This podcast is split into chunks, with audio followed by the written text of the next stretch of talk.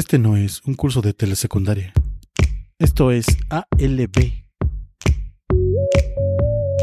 Hola a todos, a pesar de la ansiedad, estamos sobreviviendo. Felicidades. Estamos nuevamente con ustedes, episodio 3. Pues en esta edición tenemos otra vez a Patricia Traviesa, sommelier. ¿Y de qué nos vas a platicar hoy, Pati? Pues bueno, eh, hola, mucho gusto a todos. Vamos a platicar, vamos a platicar de eh, la importancia de saber maridar los alimentos con los vinos. ¿no? Y mm, pues en esta ocasión elegimos, porque vamos a celebrar el mes patrio, pues dos, este, dos, eh, dos típicos platillos mexicanos. Uno de ellos, la sopa de tortilla y el famosísimo chile en. Y esto, digo, para todos los que nos estén escuchando, puede sonar como raro, ¿no? Porque normalmente todos se imaginan que debe ser con platos muy sofisticados, ¿no? Pescados muy. o platos de pescado muy estilizados. Ajá, que tienen que ir con el vino blanco, ¿no? Eh, alguna carne, una preparación muy especial para que puedas pedir un buen vino tinto, pero no es el caso.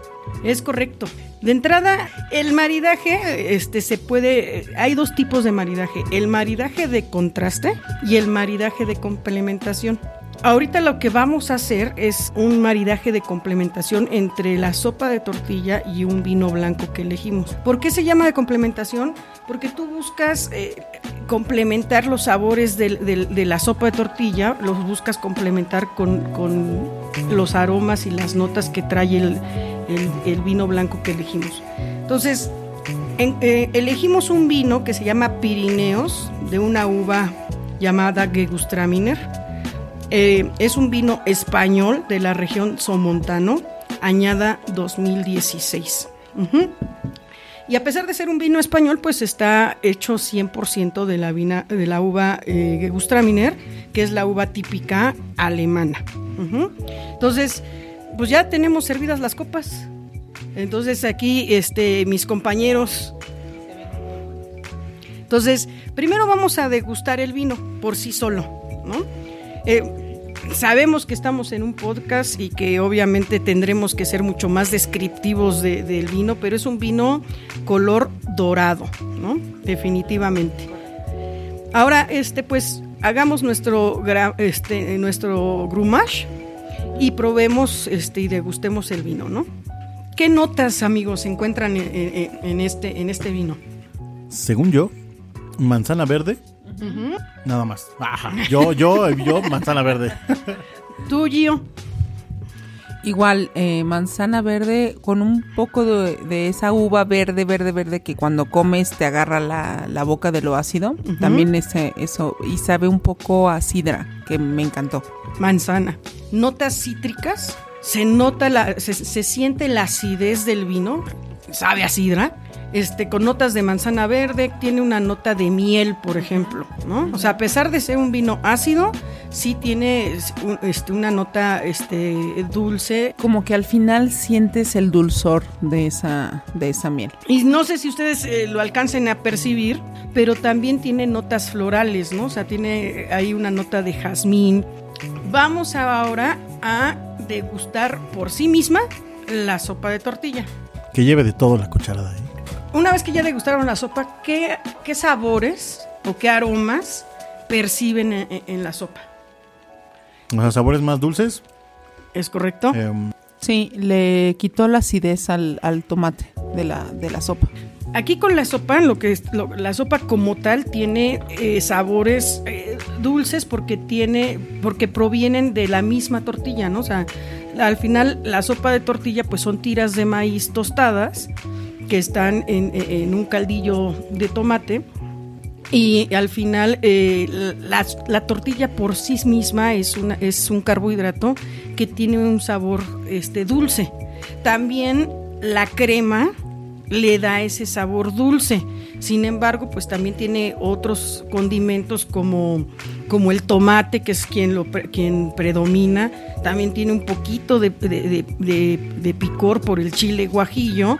Y también tiene este, ciertos eh, sabores o, o texturas grasas por el chicharrón.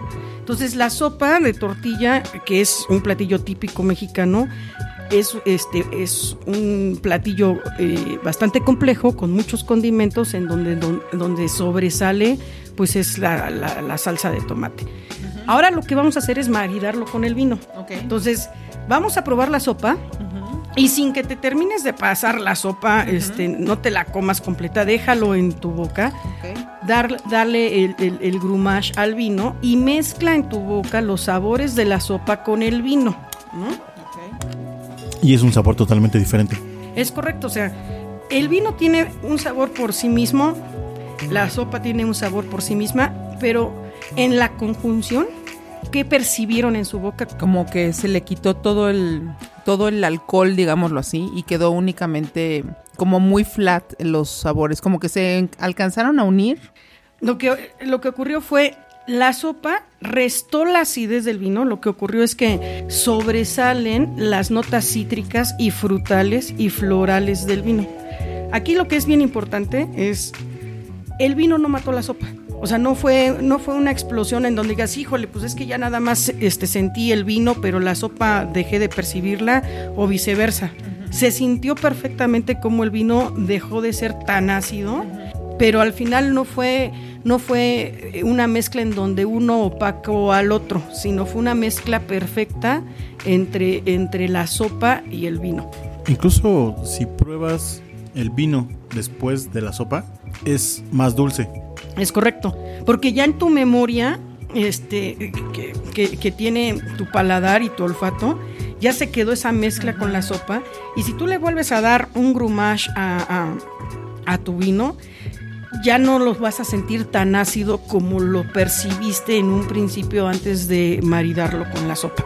Les, les invitamos a que lo hagan, a que cierren los ojos, pongan la, la, sopa en su boca, después el, el, vino que nos, que nos recomienda Pati y sí cambia completamente el sabor. O sea, cierren los ojos, abran la boca y los demás métanle algo así, unas cenizas del cigarro, lo que sea, lo que encuentren ahí.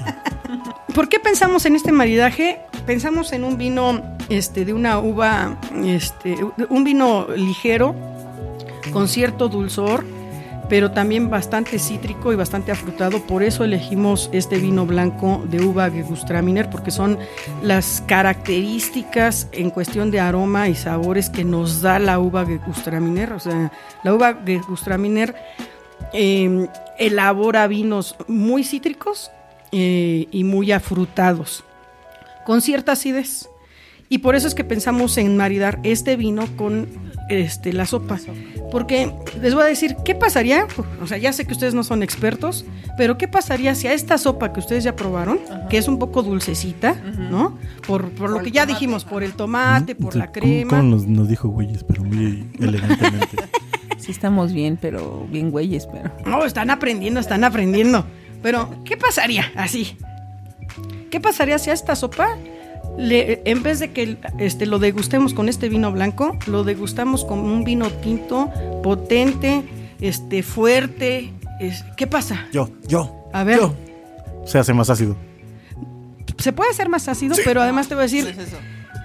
La, el vino va a matar la sopa. Ajá. Yo iba a decir eso, que iba, iba a sobreponerse el, sabor del vino. Si tú le metes un vino sumamente complejo y estructurado, tánico, eh, eh, ¿qué va a pasar? El, vino le va a ganar a la sopa en cuestión de sabor.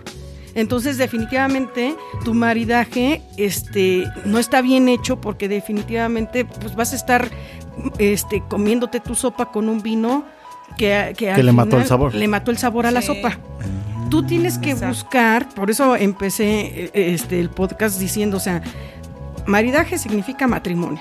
Tú tienes que buscar empatar perfectamente. Reprobado. Reprobado. Ahora entiendo por qué tantos divorcios. Gracias.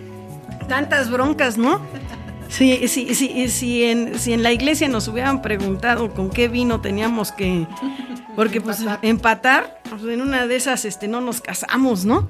Por eso llevo cinco divorcios. y va por el sexto. Pero entonces, ese es, ese es el chiste y la importancia de saber maridar.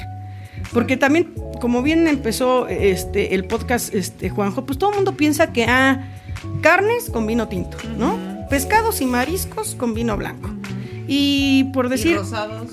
los rosados generalmente se, se maridan con insectos. La comida este, mexicana es muy rica en, en- en comidas con Sí. insectos, ¿no? Están los estos, este, Escamoles, los escamoles, los grillos. los grillos, este, estos, ¿qué? Humiles. los Jumiles. jumiles. Hay mucha, eh, La, la hormiga chicatana. Exacto, entonces en la, la gastronomía mexicana es está muy vasta, está dentro de las mejores, en, en el top 10 de las mejores cocinas del mundo, o sea, sí, compite muy fuerte con, con, con, con la comida este, francesa, con la comida española, con la comida peruana. Perú está este, también en el top 10 de las mejores cocinas en el mundo.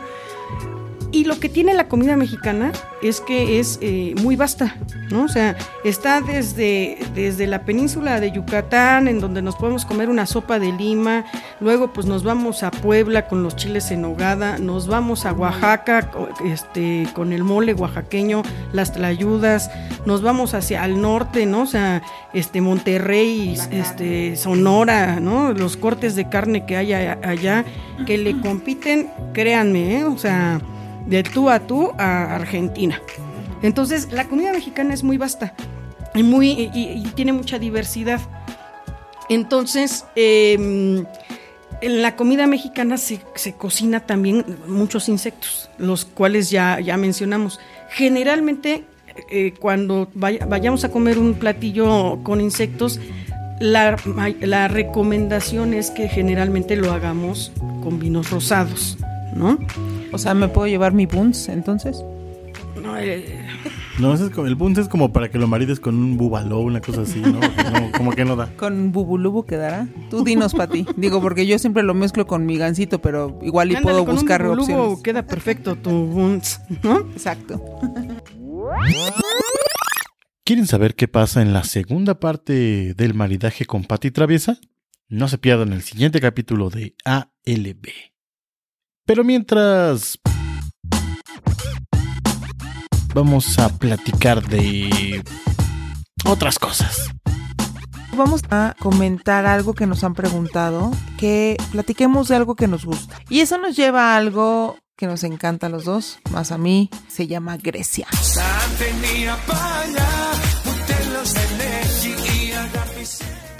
Y lo vamos a definir en cuatro puntos principales. Gente, Calimera. comida, paisajes, idioma. ¿Por qué gente? Porque te hacen sentir en casa, son muy similares a, a los mexicanos, te recibe del- con los brazos abiertos y de una manera muy cálida. Se sienten orgullosos de que vayas a su país y compartas su cultura. Les gusta vivir la vida, les gusta mucho disfrutar todo lo que hacen. Y tienen muchísimo orgullo por sus raíces, Pues son la cuna de la cultura, ¿no? Correcto, correcto. Y a pesar de que, de que hoy en día no tienen tantas cosas o no, no, no son tan ricos como, como, como quisieran, porque precisamente les ha ido mal. Eso es algo muy contrastante, porque son la cuna de la cultura, pero no tienen una posición en el mundo como tal. Correcto. Y creo que eso también se deja ver en sus museos, al menos en el Museo de Atenas, donde todo lo que puedes llegar a ver está destruido, está en bloques o en pedazos, en ruinas.